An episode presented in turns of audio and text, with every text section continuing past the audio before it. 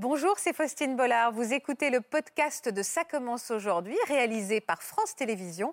Bonne écoute à vous.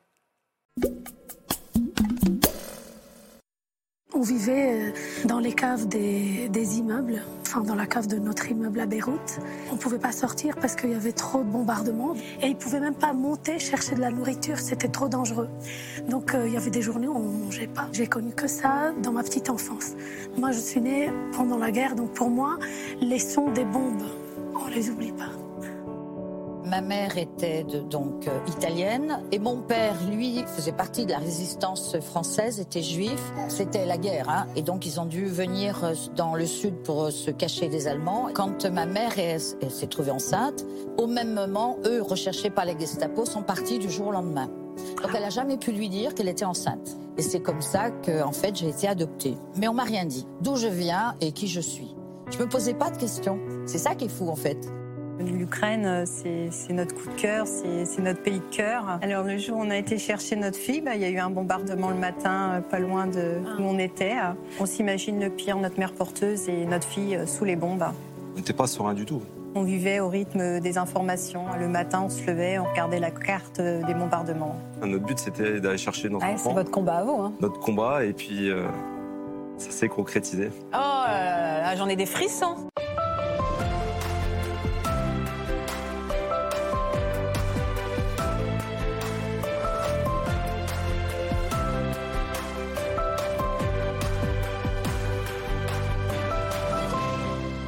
Bonjour à tous et merci de nous rejoindre sur France 2 pour une émission très étonnante et bouleversante aujourd'hui. Vous allez comprendre pourquoi. Bonjour Elodie. Bonjour Faustine. Alors quand je dis bouleversante, c'est vrai que votre histoire avec votre petite fille nous a particulièrement touchés à la rédaction. Votre petite fille est née dans un contexte très particulier. Dites-moi tout. Alors elle est née à Kiev, euh, en Ukraine. Pourquoi votre petite fille est-elle née là-bas? Alors j'ai eu un cancer du sein et depuis je ne peux plus porter d'enfant et de ce fait on a fait une GPA, une gestation par autrui avec une mère porteuse qui a porté notre embryon. D'accord. Comment s'appelle-t-elle votre petite poupée? Nastia. Alors j'espère qu'on la verra tout à l'heure parce que c'est une merveille. Hein. Et puis elle est toute petite, elle est absolument craquante. Et pourquoi avoir choisi l'Ukraine? Alors l'Ukraine c'était accessible en voiture et euh, ça correspondait à nos tarifs. Parce que les GPA sont très chers à l'étranger. Hein. Mmh. Euh, quel souvenir vous gardez de votre premier euh, séjour en Ukraine? Est-ce qu'à ce, moment-là, il y avait déjà des tensions avec la Russie, Elodie? Alors nous, quand on a été en Ukraine, c'était calme, le pays était paisible. vous connaissiez l'Ukraine? Non, on connaissait pas. Qu'est-ce que vous avez ressenti quand vous avez découvert ce pays? On a eu un véritable coup de cœur euh, pour les Ukrainiens et ce pays aussi qui est riche euh, d'histoire. À quel moment vous avez Vous y êtes allé une première fois? Oui. C'est ça? Pour faire quoi? Expliquez-moi comment ça se passe. Alors on a rencontré euh, la clinique et on a fait notre don de matériel, ouais. entre guillemets. Est-ce que vous avez rencontré votre mère porteuse? Alors non, on n'a pas le droit de la rencontrer. Hein.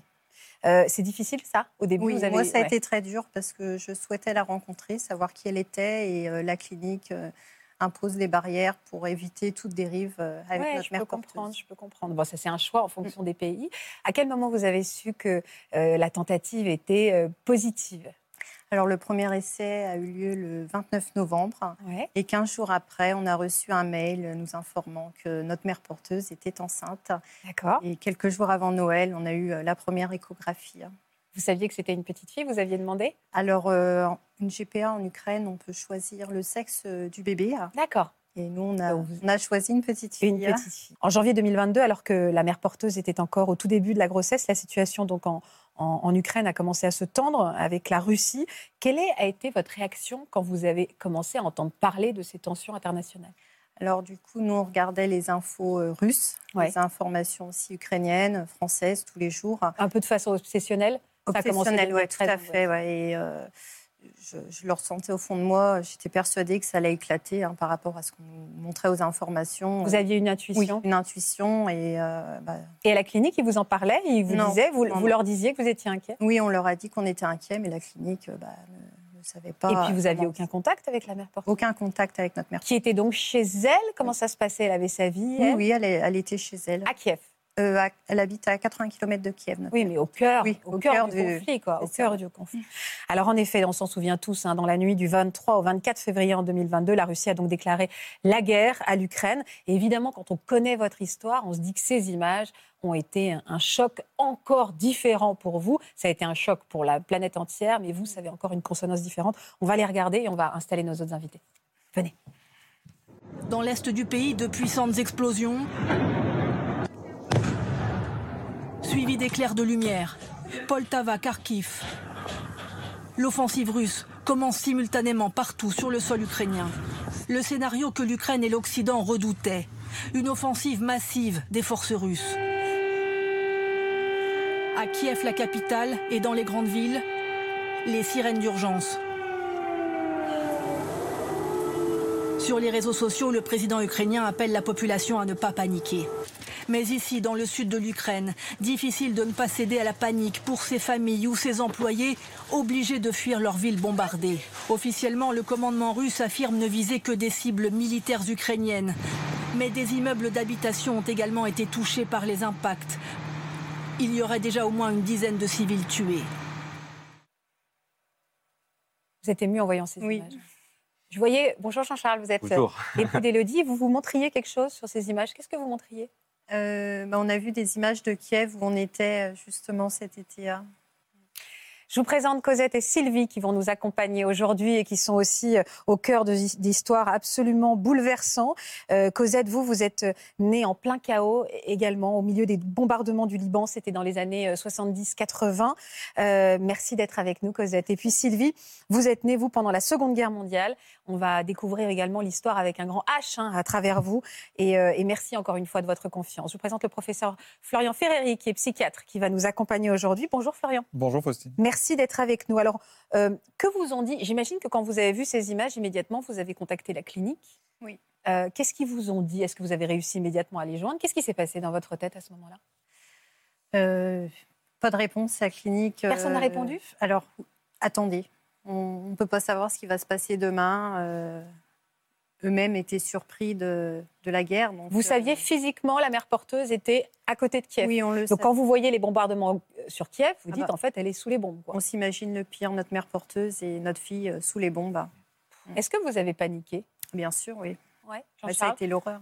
Bah, C'est surtout l'appréhension de, euh, de savoir où on va euh, atterrir, en fait, en gros. En- dans un terrain euh, en plein milieu de la guerre, euh, on n'était pas, on n'était pas serein du tout. Pourquoi atterrir? C'est-à-dire que vous êtes tout de suite dit que vous alliez partir là-bas? Bah, C'était une évidence, hein, sachant que de toute façon, il fallait chercher notre fille euh, coûte que coûte. Donc, Oui, mais euh, vous étiez censé partir. À... Là, vous... elle était enceinte de 3-4 mois, c'est Mm. ça? Vous étiez censé partir euh, au bout de combien de temps? Plus tard, non? Oui, plus tard. Et là, vous avez décidé d'accélérer? Que vous d'y aller plus tôt? Non, du tout. Non, c'est ça. On a Alors- vraiment attendu la dernière minute euh, pour pouvoir euh, y aller. Et donc, vous avez vécu cette grossesse, parce que c'est aussi une grossesse pour vous. hein. Euh, vous avez vécu cette grossesse avec la, la peur au ventre? Pendant ces quelques mois. Mm. Oui.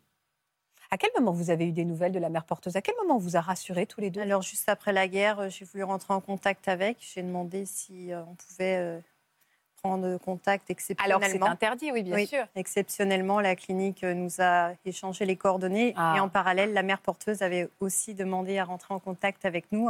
Donc, euh, Ah, quelques- Vous avez eu un élan d'amour les uns envers à les autres. fait, hein. oui. Et euh, juste après le- la déclaration de la guerre, bah, on a commencé à, À faire échanger connaissance. Ça vous a fait plaisir, ça, quelque Ah bah, part? Oui, c'était. euh, Enfin, moi, ça me frustrait de ne pas avoir de ces nouvelles, de savoir qui c'était. C'est quand même la femme qui porte notre enfant, donc euh, pour nous, c'était important de la connaître. Alors, c'est quoi son histoire? Quel genre de femme c'est? Alors, c'est Julia, elle a 32 ans, elle a une petite fille, elle est toute seule et son conjoint l'a abandonnée avec sa fille. Et euh, elle a décidé de nous aider. et d'aider. Est-ce que vous avez, qu'est-ce que vous vous disiez pendant ces échanges tous les tous les trois? Ben, en fait, finalement, c'était à chaque. euh, on avait. euh, c'est plus toi, en fait, qui a eu ces échanges-là avec elle. A- Après, euh, elle nous a transmis tous les, euh, les échographies. Ah Ça, par super. contre, c'est- c'était ces échanges-là euh, qui étaient vachement importants aussi pour nous. Et elle nous a fait partager euh, Tout toute sa grossesse, en fait, au final. Elle vous rassurait Oui. C'est même elle qui nous rassurait, Ah alors que c'était censé être à nous de plutôt euh, la, la rassurer Mais vous, vous avez vécu pendant ces mois au rythme même des informations. euh, où est-ce qu'il y a eu des bombardements Est-ce que ça s'arrange L'accalmie, le- le- le- évidemment, enfin, l'accélération aussi. Euh, vous avez mis votre vie entre parenthèses. J'imagine que ça a dû être éprouvant. hein. On vivait au rythme des informations. Le matin, on se levait, on regardait la carte euh, des bombardements. Avec des moments, des moments de, de- de désespoir? De peur, de doute. Ouais. Alors, elle a, comment s'est passé l'accouchement? Vous avez été prévenue quand? Alors Nastia, elle est arrivée avec un mois d'avance. Pourquoi Nastia d'a- d'abord Alors on a décidé de trouver un prénom ukrainien en hommage à son histoire. Et on hésitait entre Olena et Nastia. Et quand j'en ai parlé à notre mère porteuse, en fait, euh, bah, notre mère porteuse devait s'appeler Nastia à sa naissance. Donc ça a été une évidence euh, pour nous de l'appeler comme ça. C'est fort parce qu'en fait, le- la, la guerre a permis, j'aime pas, parce qu'on a l'impression que c'est une chance, mais quelque part, vous avez pu créer ce lien unique alors que ça n'était pas autorisé au démarrage. Et ça a été un plus dans votre histoire. Oui. Ouais, et puis vous connaissez l'histoire de votre fille finalement aussi, c'est aussi son histoire. Euh, donc vous avez été prévenue par qui? Alors vous me disiez par la clinique? Euh, par Julia qui, qui m'a envoyé un message. Félicitations, Elodie et Jean-Charles, vous êtes parents. Oh là là là, j'en ai des frissons. J'en ai des euh, frissons. C'est vrai? Vous étiez où quand vous l'avez reçu ce message? J'étais à la piscine, je me sentais mal. J'ai été dans mon casier, chercher mes affaires, j'ai pris mon téléphone et au même moment, j'ai reçu le message. Pourquoi vous vous sentiez mal? Il y a une connexion. hein. Ouais. Ouais, il y a quelque Mm. chose de. C'est beau, hein Mm. C'est beau. Vous êtes parti donc euh, tout Dans de suite? Donc, Vous êtes parti euh, dans la foulée? on s'est laissé quand même deux jours de préparation. Et euh, on a planifié quand même notre trajet. Et là, ben, Ah oui, parce qu'il y avait pas d'avion, quoi. jours- Non, pas d'avion. Donc trois jours de, de trajet euh, voiture. C'était interdit d'y aller, enfin fortement évidemment recommandé, mais néanmoins vous vous sentiez un peu, pas inconscient, mais qu'est-ce que vous ressentiez en partant en Ukraine alors qu'il y avait tous ces civils qui essayaient de s'en échapper hein? Enfin, on se pose quand même des, des questions parce que tout le monde, en effet, hein, ils cherchent, euh, les gens cherchent À sortir du pays. Et nous, ben, on cherche à y rentrer justement pour, euh, bah, après, pour notre, euh, notre but. hein. Notre but, c'était d'aller chercher notre Ouais, C'est votre combat à vous. hein. notre combat. Et puis, euh, ça s'est concrétisé. Quand vous avez passé la frontière, vous avez ressenti quoi, Elodie? Euh, beaucoup de peur, d'angoisse et d'excitation de rencontrer aussi euh, Julia et notre fille. Ah, C'est un mélange Mélange d'émotions euh, complètement euh, hors norme. Et puis c'est- c'est c'est- c'est fou parce que ces images, finalement, euh, vous êtes habillé en touriste presque. Et, et vous arrivez en pays en guerre. On mesure quand on arrive qu'on se dit là, on est, en, on est en pleine guerre en fait. On est dans un Oui. pays en guerre. Sauf qu'au moment auquel euh, on est arrivé, en fait, sur euh, Kiev, c'était plus calme. C'est vrai qu'on a vu des choses tout le long de la route, donc les checkpoints, euh, les bâtiments détruits, euh, etc., tout le long de la route. Mais arrivé sur Kiev, C'était on, calme. on se dit c'était calme, les gens vivent normalement. Pourquoi vous remplissez des bidons d'essence là? Alors par peur justement euh, de ne plus avoir de carburant en Ukraine et pour assurer le retour, parce qu'on nous avait quand même informé que le carburant était réservé pour les Ukrainiens. Nous sachant qu'on n'est pas Ukrainiens, hein, on a préféré prendre les devants et euh, remplir nos bidons euh, d'essence. On vous a demandé des explications du pourquoi vous alliez là-bas Oui, quand on a passé la frontière, on a fourni des papiers, donc une lettre d'invitation de la clinique et une reconnaissance de paternité anticipée pour euh, pouvoir franchir la frontière. Donc cela, ça a dû être fait deux, mois, euh, deux mois avant euh, la naissance. Et vous me disiez à Kiev, il régnait une atmosphère finalement, euh, on ne sentait pas la guerre. À part les bombardements dont vous pouviez être témoin, vous pouviez entendre des bruits, des sirènes, j'imagine? Les sirènes en pleine journée, oui. Ouais. Donc euh, là, donc, tout le monde vit normalement, euh, aucun problème. Ils font leurs courses, il n'y a aucun souci là-dessus. Ils se baladent euh, bah, sur le pont, euh, euh, dans le parc euh, de, de Kiev. Et à tout moment, en fait, on pouvait avoir une alerte. Et là, bah, il fallait se cacher euh, là où on pouvait, hein, dans les métros, dans euh, Très impressionnant. les avez- magasins. D'ailleurs, tous les magasins ferment.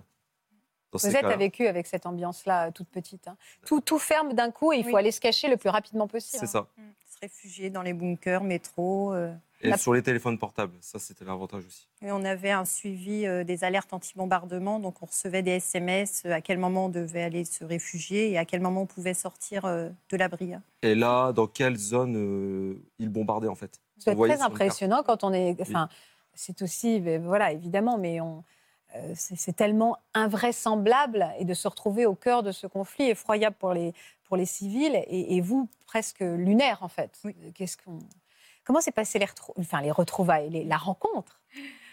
Alors, le jour où on a été chercher notre fille, bah, il y a eu un bombardement le matin, euh, pas loin de Ah. où on était. Euh, on est arrivé à l'hôpital, donc euh, des sacs de sable partout, un paysage de guerre. Et Julia nous attendait dans le couloir avec notre fille dans les bras. Et euh, bon, on s'est serré euh, fort dans les bras. Tout de Et suite. hein. elle a tendu euh, Nastia à Jean-Charles. Ah, Ça a été magique. On a les images de cette rencontre Ah bah, je incroyable. suis tombé. euh, En amour total. c'est ça. Regardez. La grande aventure commence, on sort de l'appartement et on part chercher notre fille.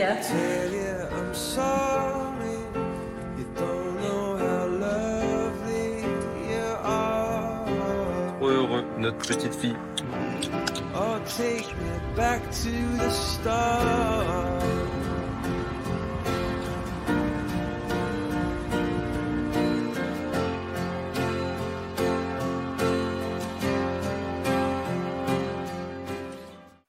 Oh là là, j'en ai des frissons.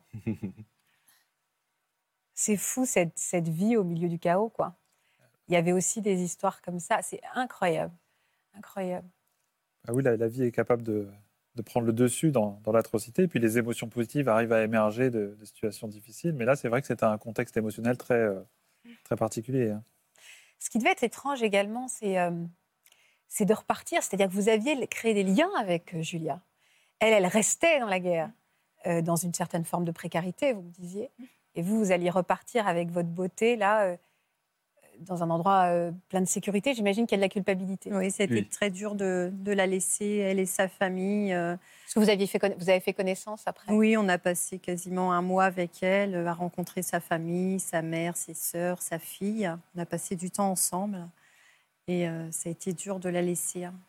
C'était compliqué de elle pour elle-même parce qu'elle était totalement évidemment c'était votre enfant néanmoins vous avez passé du temps hein, la voir repartir ça a dû vous revoir repartir finalement cette famille de cœur parce que vous êtes aussi sa famille aujourd'hui ça a été difficile aussi pour elle? Oui, C'était très dur, euh, très difficile. Et d'ailleurs, bah, c'est ce que je lui dis à chaque fois. Je peux, j'ai pas de mots. Il n'y a pas de mots pour euh, exprimer euh, le remerciement en fait. la gratitude ouais La gratitude, le remerciement.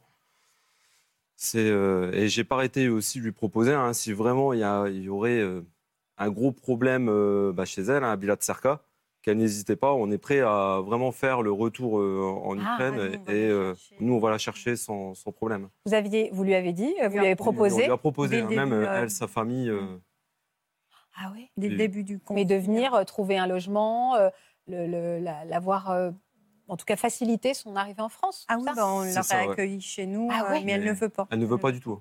pourquoi? C'est l'Ukraine, c'est son pays. elle C'est veut son rester pays, elle veut chez rester elle. ouais, chez elle. Vous êtes resté un mois là-bas? Oui. Oui. Vous sentiez le décalage, vous, entre la détresse absolue des Ukrainiens et, on le voit sur les photos, votre immense bonheur est totalement justifié aussi de l'arrivée de Nastia? Vous sentiez comme ça un peu que vous étiez en décalage avec le monde un peu? Bah, pas avec le monde euh, ukrainien finalement. Ah Parce qu'en Ukraine, là-bas, les gens euh, n'étaient pas forcément effrayés par, euh, ce qui, par la guerre. On- Ah oui Ils menaient leur vie euh, normalement. On voyait même euh, faire euh, du jogging. euh, euh, ils Il n'y vivaient avait pas une pesanteur euh, à chaque Non. coin de rue de, de À drame? Kiev, non. à Kiev? à Kiev, en tout cas, non. Parce que pendant la guerre, les gens s'adaptent.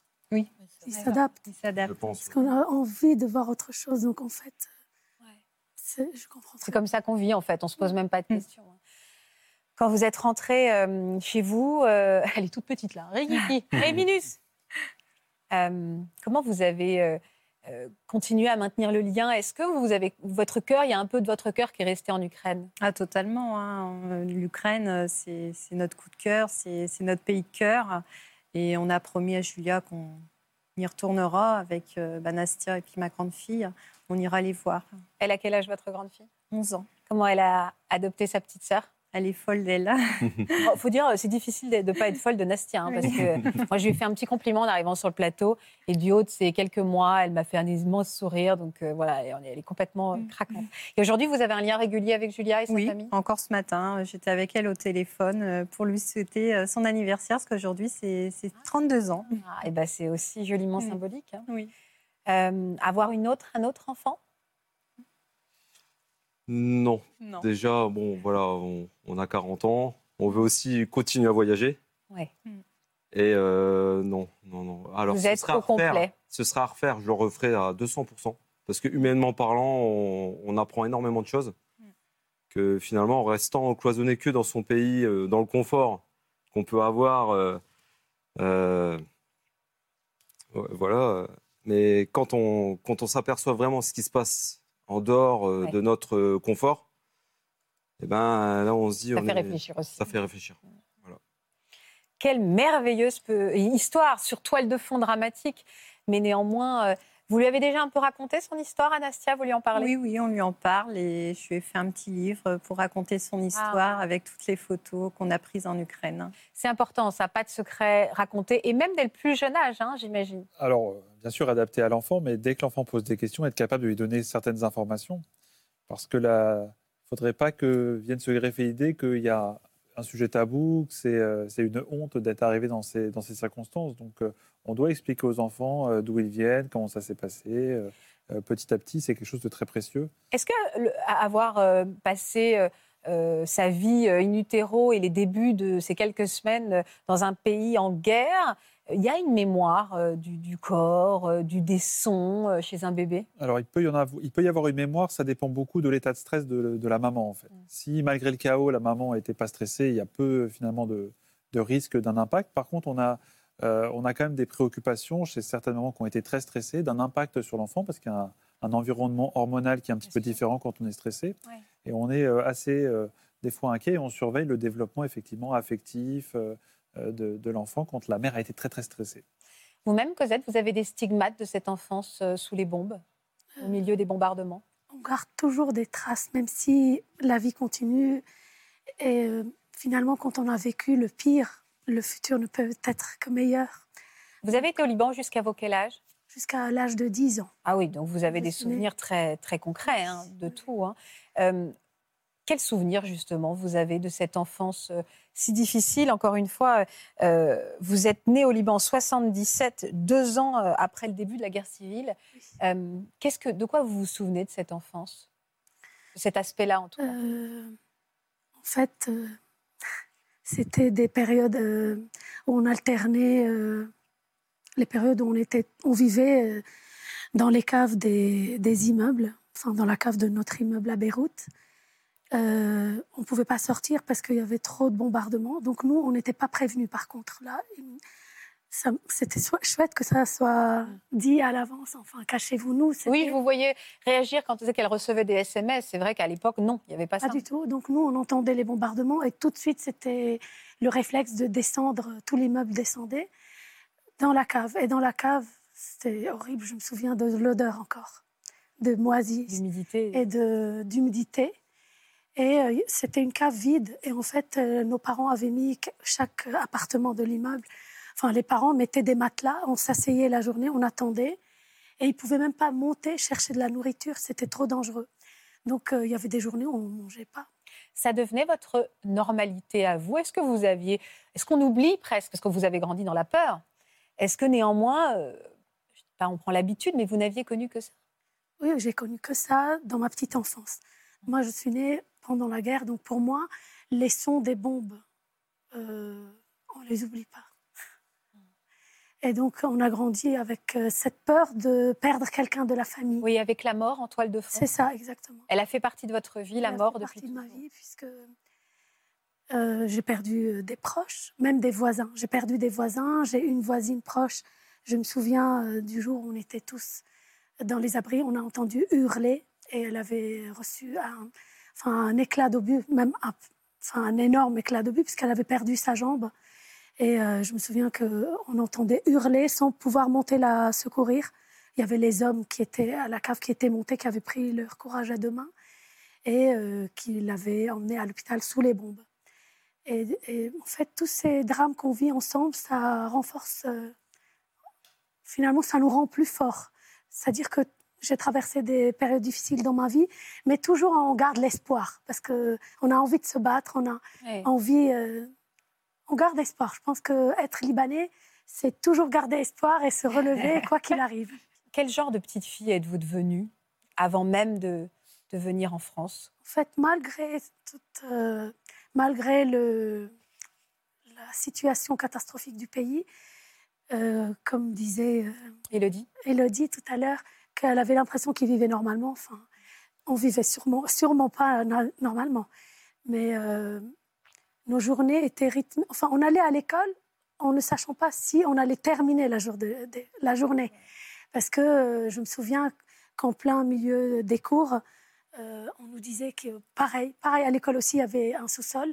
On se cachait dès qu'on entendait les bombardements et on attendait qu'un membre de notre famille vienne nous chercher.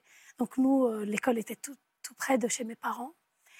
Et euh, j'aime pas voir ça, ça me... On va les retirer, ces images, on va les retirer. Et du coup, euh, je me souviens qu'on partait de l'école à la maison en courant. En fait, on courait sur le chemin. Parce qu'il y avait les bombardements autour. Euh, on, on pouvait apercevoir des blessés. Je me souviens qu'une fois même, j'avais vu un bras. Et ça m'a marqué. Après, je faisais des cauchemars avec ce bras. Bien sûr. Voilà. Vous arriviez à trouver des moments de joie, d'avoir des moments d'enfance? Oui, on- en fait, même dans la cave, les parents essayaient de nous, de nous préserver. On, on a- à ce moment-là, bien sûr, on n'avait pas de jouets. On était sur un matelas, mais avec les petits voisins, on était devenus très amis parce qu'on passait nos journées ensemble. Et on essayait de jouer aux cartes. On avait les cartes. Je me souviens qu'on jouait aux cartes.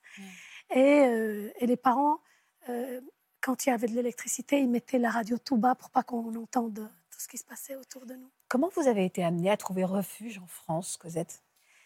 Euh, donc je me souviens que ah, je voulais vous raconter quelque chose. racontez-moi, naissance, racontez-moi. Parce que pour moi, j'ai une bonne étoile française depuis ma naissance.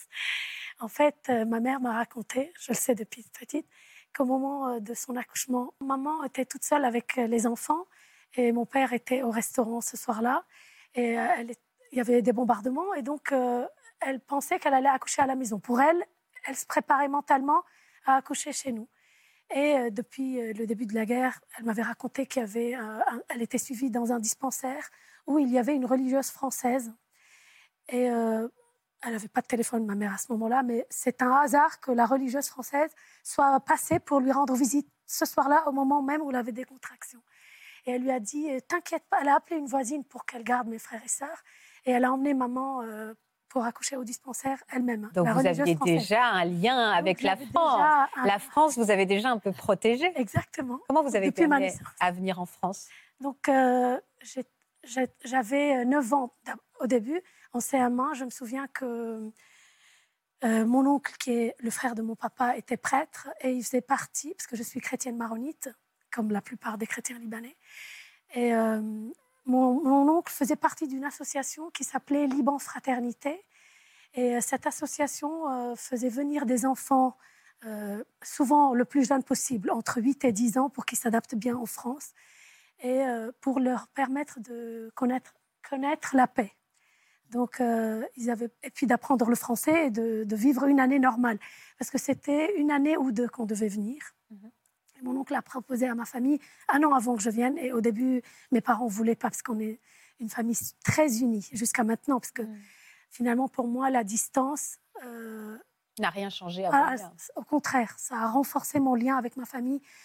Euh, depuis que je suis partie, je suis très proche de ma famille. Donc ma mère me dit toujours que c'est moi qui l'appelle le plus, alors que tout le monde est au Liban. Et euh, donc au début, ils ont dit non, mais comme la situation s'aggravait, à la fin, ils avaient euh, fini par accepter parce que moi-même, je, venais, je voyais mes cousines, parce que j'avais deux cousines qui étaient venues une année, une année avant moi. Je les voyais revenir euh, très contentes de leur expérience en France. Et elles revenaient gâtées avec plein de jouets.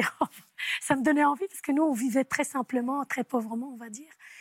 Et euh, ils ont fini par dire oui à mon oncle. Et donc, On vous avait demandé votre avis. voilà, on m'avait demandé et j'ai dit oui, oui. Au début, j'étais très enthousiaste. Mais la veille du départ, c'était autre chose. Je Bah, n'osais pas dire à mes parents que je voulais plus y aller. Bah évidemment, vous Je alliez pas être pour leur, pour pas leur faire de la peine. Quelle, quelle responsabilité de demander à, sa- à une petite fille de 9 ans de savoir si elle veut évidemment aller vers un monde meilleur et un pays qui la protégera plus, mais aussi de quitter ses parents. 9 ans, vous êtes une toute petite fille. C'est un peu le paradoxe où on dit il faut que l'enfant participe à la décision pour qu'elle soit bien acceptée et qu'il profite pleinement de cette chance qui a été offerte à l'époque. Et en même temps, un âge où on se dit euh, on me demande de choisir entre mes parents Ah, c'est et terrible. autre chose. Donc c'est quelque chose d'assez terrible. Et ça, c'est toute la subtilité des parents de dire que l'amour est au-delà des frontières et, et c'est pas le fait d'être à côté qui fait qu'on s'aime en fait. Vous avez voyagé toute seule? Oui, alors euh, le jour euh, de mon départ, mes parents m'ont accompagnée. euh, Ils m'ont accompagnée au lieu de rendez-vous, c'était euh, au couvent en fait, parce que c'était un couvent, on va dire, où il y avait tous les prêtres. Et euh, on devait, je, je suis partie avec une quarantaine d'enfants libanais, donc j'ai vu que j'étais pas la seule. Je connaissais deux enfants d'entre eux. C'est rassurant. C'est rassurant. Et je me souviens qu'il y avait tous mes frères et sœurs et mes parents. J'étais à côté, accrochée à eux, parce que je savais je partais un an. Et je commençais à Un an? On vous avait Un dit an. un an? Une année. Et vous saviez qui allait vous accueillir là-bas? Justement, je ne savais pas du tout. On vous a pas dit du tout? Non. Et eux, ils savaient qui allait Alors, vous... la famille française avait juste mon nom, mon âge, c'est tout. Pas de photo. Et votre, et votre euh, maman ne savait pas chez qui vous alliez aller? Parents ne savaient pas chez qui j'allais. Oh là là, j'ai une pensée pour vos parents. Ça a dû être... euh, C'était des familles euh, choisies, enfin des familles Oui, des très biens, des- gentilles, évidemment. choisies, évidemment. Mais j'ai une pensée pour votre mère et pour votre père qui ont dû être, euh, euh, pas affolés, mais il fallait avoir vraiment euh, confiance, évidemment, dans cette association. Et puis ça a dû être terrible pour eux, le déchirement. Terrible. Avant, au moins, avant que vous puissiez les rassurer, au moins sur la famille. Il y a dû avoir une étape qui était très difficile. Parce que qui vous attendait à l'arrivée alors? Et donc, à la gare de Lyon, à la gare Pardieu, je pense, Oui. il y avait beaucoup de familles d'accueil euh, qui attendaient les enfants. Donc, on est descendu et ils étaient tous là devant, sur le quai. Le- les accompagnateurs euh, disaient le nom de l'enfant. Et donc, comme la famille avait juste notre euh, nom, ils avançaient pour, prendre, pour nous récupérer, en fait. Et donc, moi, donc on a dit mon nom et on m'a accompagné. Ils ont levé la main et on m'a emmené, je me souviens. J'ai regardé, il y avait une dame, un monsieur et une petite fille. Une petite fille. Elle avait Plus cinq jeune ans. que vous? Oui, Oui, plus jeune que ans. vous. Moi, j'avais 10 ans et elle, Marie, 5 ans. Qu'est-ce que vous avez ressenti? Euh, en fait, j'étais soulagée parce qu'ils avaient une. euh, Une bonne tête. Ah, bah, une bonne. non, mais c'est vrai, quoi. C'est la première chose qu'on se dit. Est-ce qu'ils ont l'air sympas, quoi? Oui, ils avaient, Ils avaient une bonne tête. ils avaient l'air très sympas. La maman était blonde, le papa très brun, on aurait dit un Libanais. Donc, ça, C'est un peu rassurant. oui, je l'ai regardé et c'est vrai que. Il- Beaucoup plus tard, beaucoup plus tard, il a raconté à mes enfants, parce que j'ai trois enfants.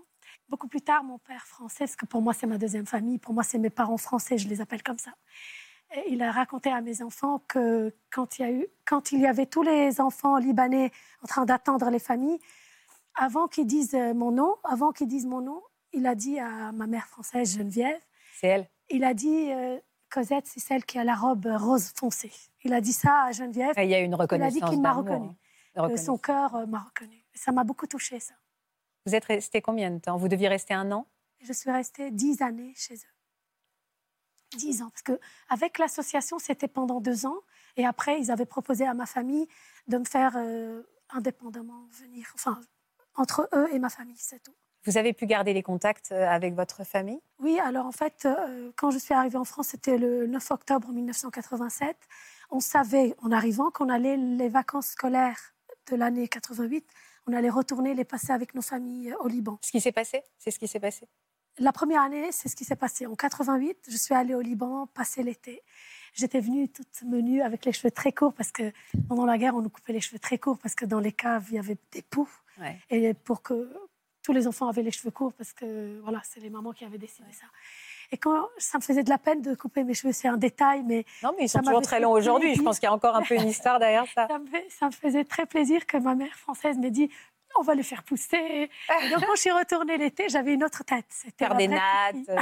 Est-ce que vous êtes adapté facilement à la- Vous parliez bien français quand je suis arrivée, je- parce qu'au Liban, on apprend le français très tôt, parce qu'on est très proche de la France, on aime beaucoup la France. D'ailleurs, c'est pour ça que je m'appelle Cosette, hein, Mm. parce que mes parents lisaient Bah, trop de romans.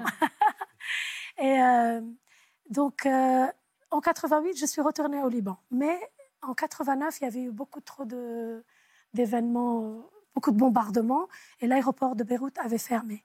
Donc, euh, l'association avait, avait dit vers le mois de mai que les Là, enfants, rentrerait pas. ouais. qu'on ne rentrerait pas au Liban. Ça a dû être Moi, difficile. Oh là là, à midi, je me souviens que j'étais en rentrée de l'école pour déjeuner à la maison.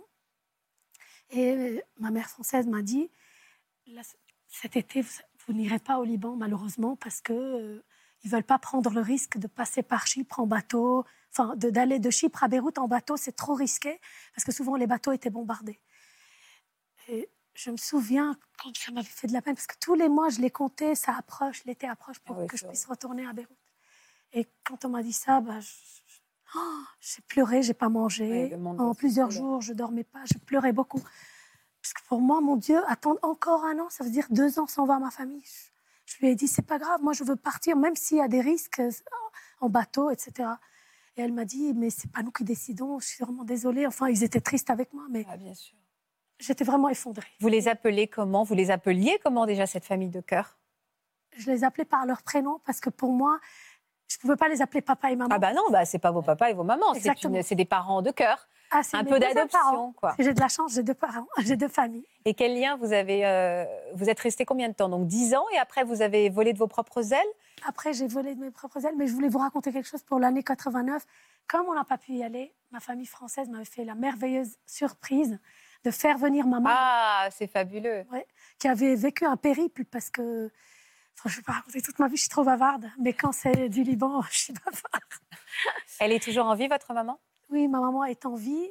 Toute sa vie, elle et mon papa. J'ai perdu mon papa il y a un an et demi quand j'étais au Liban l'été 2021. Quand je suis arrivée, il n'avait rien, mais au cours de l'été, il a eu une pneumonie euh, très violente et je l'ai perdu. Et je me dis, toujours on, on prend le positif de, de- parmi tout le négatif qu'on a. Parce que quand mon père est mort, bien sûr, j'étais effondrée, mais je me disais, j'ai de la chance d'avoir passé 15 jours avec lui. Oui. Vous étiez là, donc c'est vrai que. J'étais à côté de lui et je, toujours, bien sûr, je redoutais ce moment-là. J'avais toujours peur de perdre ma famille pendant la guerre au Liban. J'avais toujours cette peur-là. Qu'on m'appelle et qu'on me dise. Ouais, je comprends. Là, au moins, vous étiez là et vous avez là. pu euh, l'accompagner. Et toute sa vie, mon père avait. Enfin, comme moi, quand je suis venue, je me sentais coupable de me sauver moi et que ma famille reste sous, le, sous les bombardements. Toute ma vie, même mon premier Noël, quand j'ai vu tous mes cadeaux, j'ai pleuré. Parce que j'avais envie que mes frères et sœurs aient la même. Voilà. Que Toute ma vie, je les ai portés et on les a aidés jusqu'à maintenant. Votre cœur est divisé en deux. C'est ça. Vous avez quel contact aujourd'hui avec vos parents français et votre petite sœur française alors? Oui, pour moi, c'est vraiment euh, c'est un lien très très fort. Mes parents m'ont toujours dit si un jour tu nous oublies, nous, on te pardonnera, mais on te pardonnera pas si tu oublies ta famille française. Pour eux, ils étaient tellement reconnaissants parce que ma famille française a, a beaucoup fait pour moi. Ils ont même soutenu pendant des années mes parents financièrement. Ah ouais, c'est vraiment une histoire d'amour. Et vous les voyez souvent? Oui, j'essaye d'aller le plus possible, une ou deux fois par an. Mais Ah ma bah, famille pas au beaucoup Liban, ça, pourquoi ils sont où? Non, je parlais à- de votre famille à française. Valence, donc c'est pas tout près. Ah c'est oui. vrai qu'avec ma famille, mon travail, Est-ce que vous habitez où aujourd'hui? J'habite à Poissy, en région parisienne. D'accord, donc vous pouvez les voir une ou deux fois par an. Oui, j'essaye. Et puis eux, ils montent pas très souvent parce qu'ils ils prennent de l'âge et ils n'aiment pas beaucoup se déplacer. C'est vrai, ils n'aiment pas se déplacer? Pas trop, non. C'est marrant ça. hein. Parce que ils se sont pas tellement fait prier en fait. Euh, pour un, je sais que vous les avez contactés. Je sais juste que Rania les a eu au téléphone. On accueille Geneviève et Marie? Non, Les voilà. ils viennent Regarde. Ils m'ont dit qu'ils avaient fait une vidéo. Ça fait plaisir,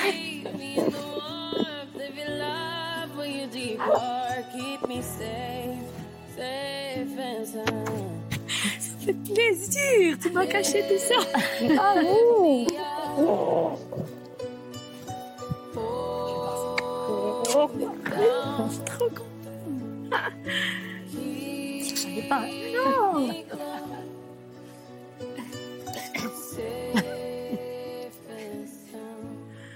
Merci Geneviève. Et merci Marie.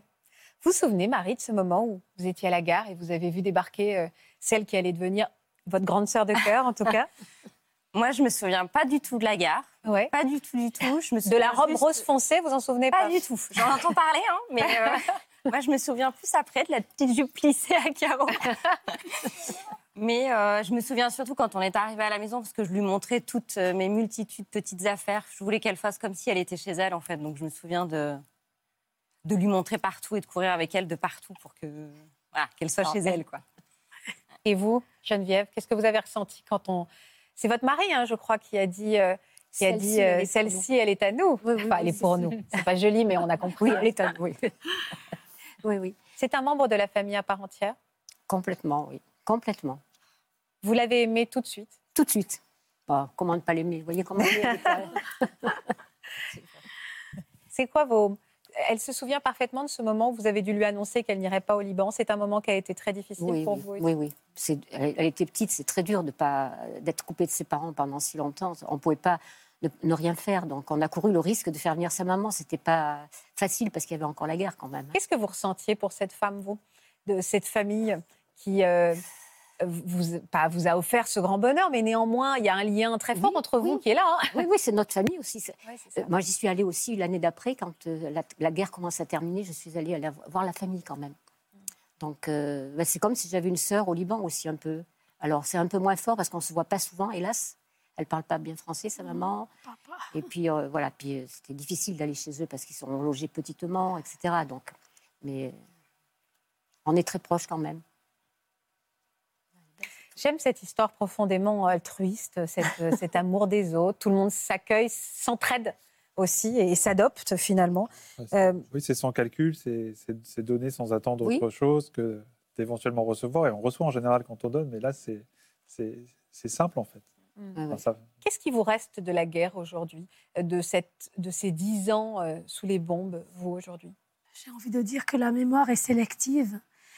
Et euh, bien sûr qu'il y a des, il y a des moments qui me, qui me hantent, bien sûr. Mais comme je vous ai dit tout à l'heure, quand on a vécu le pire, on peut qu'attendre le meilleur. Donc je suis plutôt une personne positive. Et euh, j'ai reçu beaucoup d'amour du côté de ma famille du Liban et du côté Ah, de ma vous avez famille. eu euh, J'ai reçu double ration, hein, double ration C'est ça. d'amour. hein. je me souviens, pareil, tout à l'heure, je pensais à quelque chose. À l'école, vous savez, quand on rentre au début de l'année, on nous demande combien de frères et sœurs vous avez. Ah, Et moi, j'en avais pour une heure pour tout noter 6, 4. J'ai pas fini, enfin, c'est drôle. c'est On drôle. disait, ah, t'as de la chance, tu as deux familles. Et c'est vraiment vrai, j'ai deux familles, c'est ça. Et vous, Marie, est-ce que vous avez, vous êtes allée au Liban? Est-ce que vous avez l'impression quand même aussi d'avoir un lien particulier avec ce pays? J'y suis jamais allée, mais c'est un rêve, mais euh, j'ai toujours pas. Mais peut-être qu'un jour, la vie n'est pas terminée. Mais euh, oui, parce qu'en fait, moi, j'ai baigné euh, depuis que je suis petite avec euh, Coco qui me parlait de sa famille tout le temps. Et Coco, on va l'appeler Coco. Coco, ouais, c'est Coco. voilà. Regardez, pas beau ça? Et du coup, elle m'en parlait chaque soir. Enfin voilà, nous, on faisait la prière toutes les deux pour la, pour sa famille au Liban chaque soir. Ah. Et euh, voilà, c'était vraiment, euh, ça faisait partie intégrante en fait de la de, de la journée, quoi. Enfin, Et pas de différence entre vos autres frères et sœurs et Coco, c'était... Ah non, vraiment, il n'y en avait pas. Et il y en a toujours pas. Moi, comme Cosette, hein, euh, mes frères et sœurs, j'avais trois frères et une sœur. Et ah bon, et on la connaît pas Bah si. Et j'ai toujours dit, et je le dirai, voilà, je le dis toujours, hein, quand on me demande, c'est j'ai trois frères et une sœur. Quelle chance, quelle histoire. hein. Oui, oui. Que cette grande histoire d'amour aussi à travers les Voilà, j'ai de la chance, j'ai de la chance. C'est Et ça. les, en fait. enfin, et les enfants disent pareil, hein, c'est tante Coco et euh, ils ont. euh, elle Tata Coco, c'est compliqué Tata Coco. Tante. Coco. Parce que Tante Tata Coco, Coco, ouais, c'est Tata Coco, joli. peut-être un peu lourd. En tout cas, vraiment, merci beaucoup de les avoir fait venir. Quelle belle surprise, vraiment. Quelle belle vraiment, surprise merci. pour nous aussi. hein. Vous allez avoir euh, pouvoir le temps de vous voir un peu aussi. hein, Merci et ça beaucoup, fait du bien. hein. c'est adorable.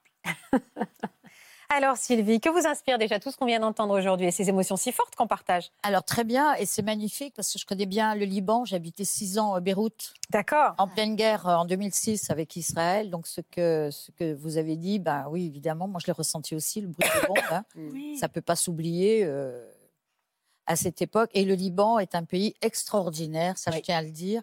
C'est des gens qui se sont toujours reconstruits malgré tout ce qu'ils ont eu dans leur vie. Une Un résilience immeuble incroyable. tombait, le lendemain, ils reconstruisaient. Moi, je dis chapeau, puis c'est des gens adorables en plus. C'est vrai. C'est vrai. Alors votre histoire à vous Sylvie est un peu différente, mais elle est vraiment digne d'un roman vous aussi. hein. Vous êtes née pendant la Seconde Guerre mondiale. À quel moment de la guerre exactement? Alors, à la fin de la guerre, le 25 avril 45, 1945. Alors, la particularité de votre histoire, c'est que vous êtes donc le fruit d'une histoire d'amour qui a eu lieu pendant la guerre, une aventure de quelques semaines euh, entre vos parents. Qu'est-ce qui s'est passé entre eux? Comment ils se sont rencontrés? Alors, en fait, ma mère était de- donc euh, italienne et ils étaient euh, en Moselle. Et donc, ils ont dû venir dans le sud pour se cacher des Allemands et sont arrivés à Crémieux, à côté de Lyon. Et mon père, lui, était, faisait partie de la résistance française, était juif. Et lui, il est venu se cacher avec son frère au même endroit, donc à Crémieux. Alors, vous savez, même si c'était la fin de la guerre et c'était la guerre. Il y avait quand même de la jeunesse hein, et de la vie. ouais. Voilà, il y a la jeunesse. Le soir, ils se retrouvaient au château. euh, ils faisaient jouer de la guitare les uns et les autres. Et puis, vo- voilà mon père, en effet. père, ouais. Je ne sais pas si vous lui trouvez une ressemblance avec un acteur, mais tout le monde le lit. Mais oui, c'est un peu. Alors, j'ose pas le dire, mais euh, non, parce que j'ai peur de me planter. Dites-moi. Christian Clavier? Ah mais oui, maintenant que vous le dites. Mais oui, bien ah, sûr, maintenant que vous le dites, j'étais pas sur le. ouais. Mais, mais en effet. C'est incroyable. Alors, je fais une parenthèse parce que je connais la tête de mon père, si vous voulez, que depuis cette année. Alors, vous allez m'expliquer Ah, pourquoi. Donc, voilà. qu'est-ce qui s'est passé euh, Mais- dans ce château? On revient donc dans le château, mais il s'est passé ce, ce qui se passe entre deux jeunes qui tombent amoureux, crac crac, et finalement, ben, ça a été le premier coup, le bon. Elle est tombée enceinte. Je sais pas si dit comme ça, mais ok. Le Mais premier voilà. coup a été très efficace. Et ben voilà. Il a su, votre père, que votre mère était enceinte? Jamais. Parce que quand ma mère est- est- s'est trouvée enceinte, il faut pas oublier que donc eux, ils se cachaient dans une petite maison avec son frère à Crémieux, Ouais. Grâce aux résistants français. Et quand euh, ma mère a su, au même moment, eux, recherchés par les Gestapo, sont partis du jour au lendemain. Elle ne connaissait absolument pas son nom de famille, elle connaissait que son prénom. Donc elle n'a jamais pu lui dire qu'elle était enceinte. Ouais. Ça a dû être le- un peu le drame de sa vie. hein, elle. Alors, ça a été le drame de sa vie, parce que vous savez, à cette époque, euh, c'était très Et dur. c'était très mal ses vu. Parents enceintes, bah, ses parents l'ont mis dehors, évidemment. Et elle s'est retrouvée à quel âge dans Et la elle rue s'est avec, retrouvée à 17 ans. euh, avec vous voilà, avec moi. Donc, elle a accouché dans une maison pour mère célibataire à Lyon. Sa sœur, à l'époque, était un peu plus âgée, donc l'a pas mal aidée. Et puis, euh, puis, ça a été quand même très dur pour elle. Un jour, il y a eu euh, une, une assistante sociale qui lui a dit Mais écoute, euh, je connais une famille, ils sont très aisés, ils cherchent une petite fille à adopter. J'avais donc trois ans. Et c'est comme ça que, en fait, j'ai été adoptée. Mais vous Je suis pas connaissiez passée par l'assistance, si vous D'accord. Voilà. Mais et vous, vous avez donc grandi dans cette famille. Est-ce qu'on vous a raconté votre histoire? Non. Ah Donc euh, moi, j'ai grandi dans ma famille adoptive où j'ai été vraiment aimée, Très choyée. aimante. Oui, oui. Fille unique, alors vous pensez bien gâtée et tout. et, mais on m'a rien dit. Voilà, voilà mes parents adoptifs. Donc vous avez grandi en Donc là, pensant que j'ai vous trois étiez. ans, euh, c'était vraiment juste euh, pratiquement à mon adoption.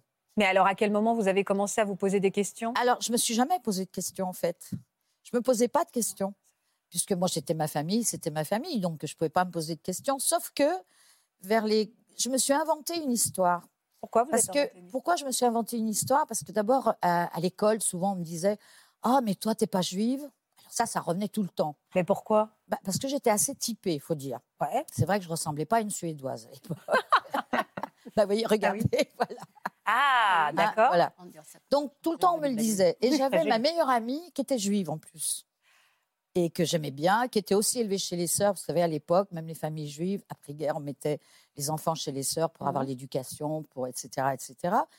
Et donc, je faisais très souvent le Shabbat chez elle le, le soir. Et finalement, donc, je me suis inventé complètement une histoire que mon père, parce que mon père était âgé, mon père adoptif, ils m'ont Mhm. pris très tard, si vous voulez. Alors, vous savez, à l'école, les gens sont méchants. On disait, T'es pas le fils de ton c'est- père, ouais. C'est pas, c'est ton grand-père. Enfin bon, voilà, etc.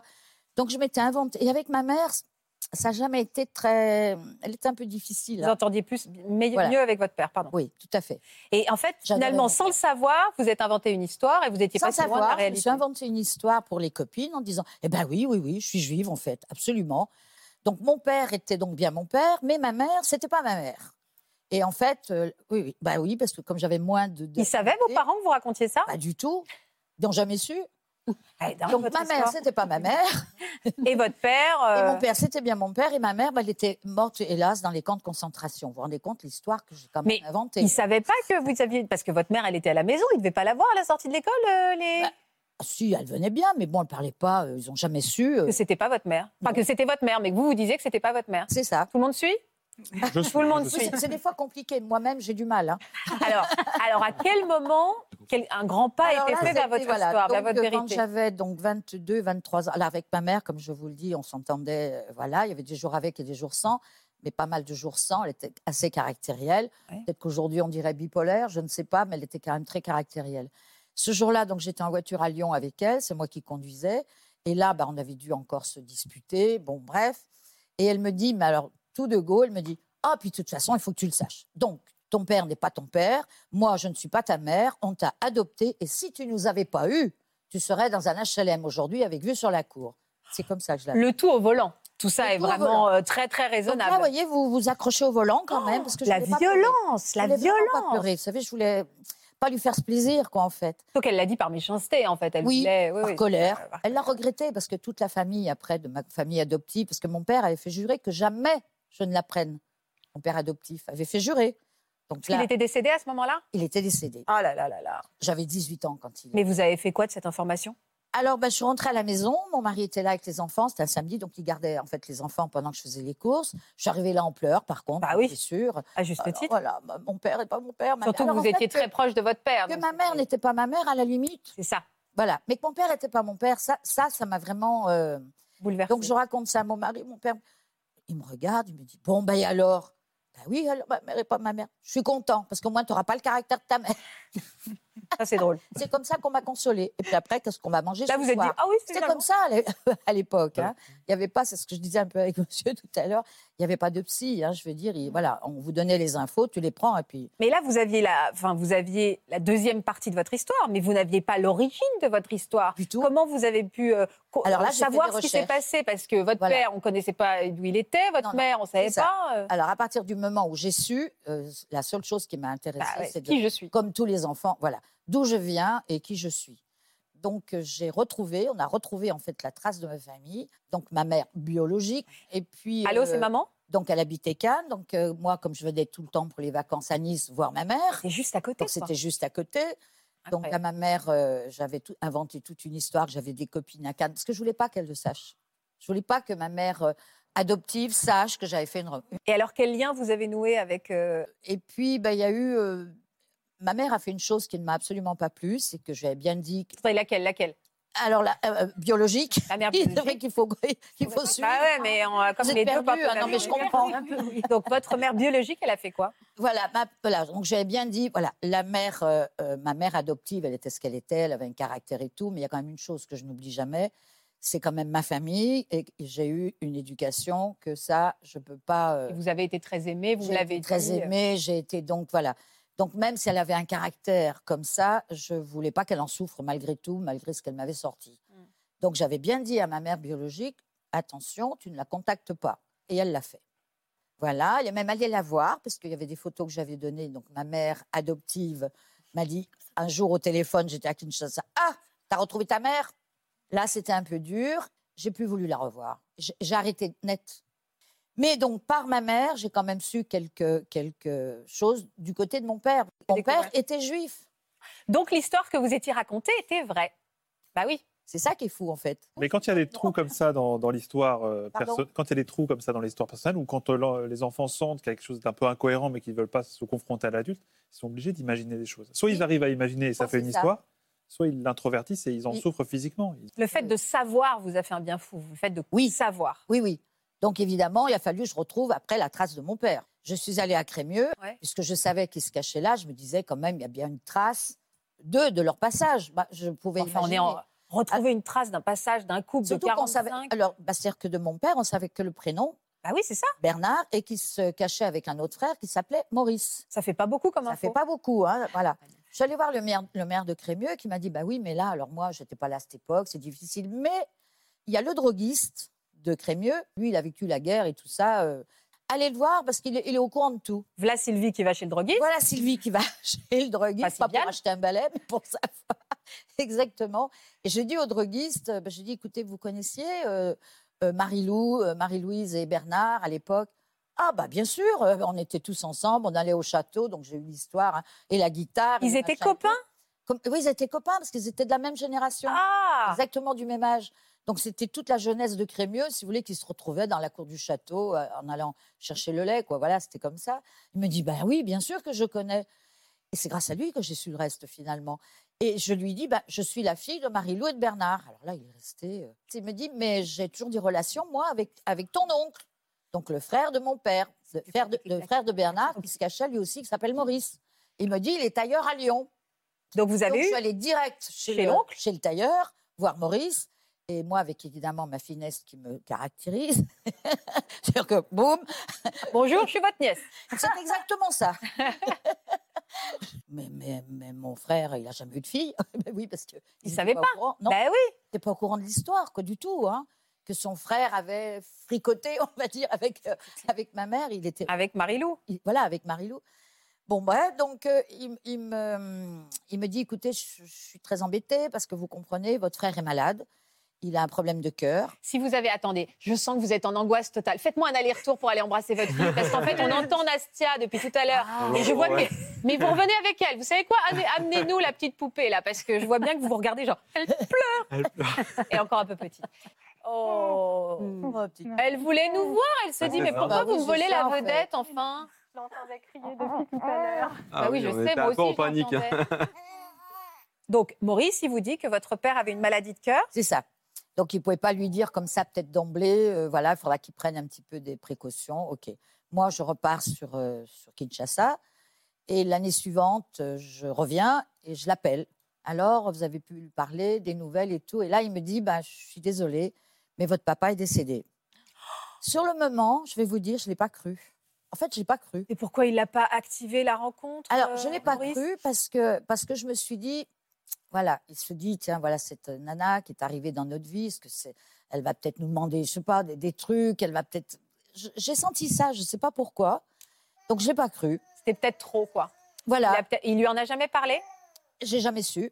C'est que ça ne devait pas se faire. Vous voyez, je suis un petit peu fataliste. Parce qu'on peut pas pleurer quelqu'un qu'on n'a pas connu. Bah, en plus, Mm. voilà. Puis moi, je connaissais, j'avais même pas la photo, parce que quand je l'ai vu, il m'a même pas donné de photo, j'avais rien. Ah, hein. donc- et, vous, et depuis, vous n'avez pas gardé des contacts avec Maurice? Alors non, donc je sais que non, non, non, j'ai laissé les contacts. Pour- je vous dis, moi, pour l'instant, enfin, j'ai cru que vraiment, euh, il me racontait des bêtises, quoi, que c'était faux, que mon père n'était pas mort, mais qu'il voulait pas. Donc je suis partie là-dessus.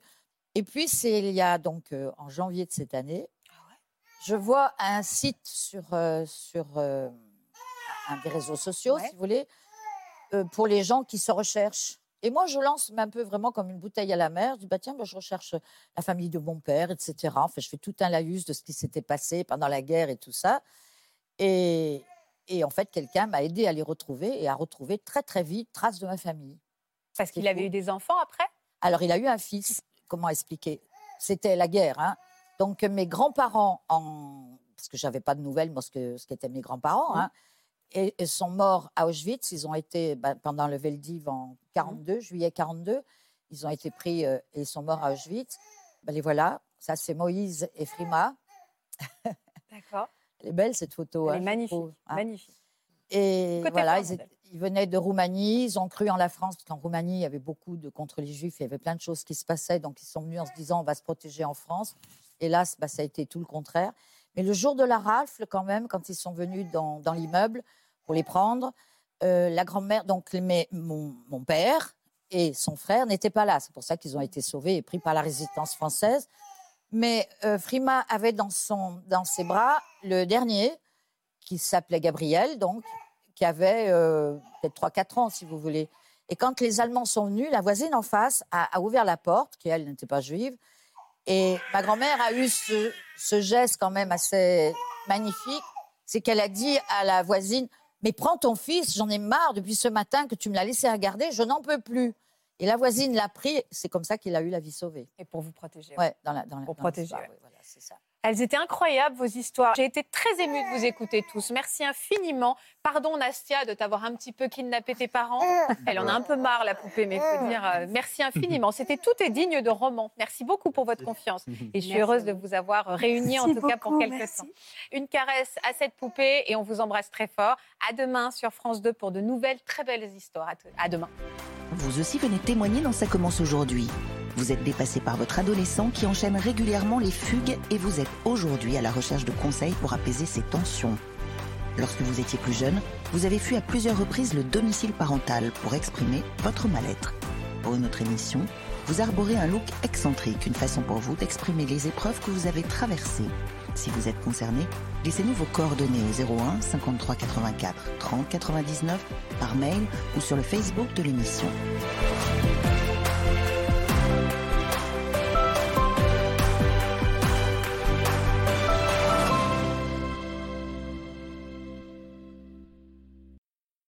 Voilà, j'espère que ce podcast de Ça commence aujourd'hui vous a plu. Si c'est le cas, n'hésitez pas à vous abonner. Vous pouvez également retrouver l'intégralité de nos émissions sur France.tv.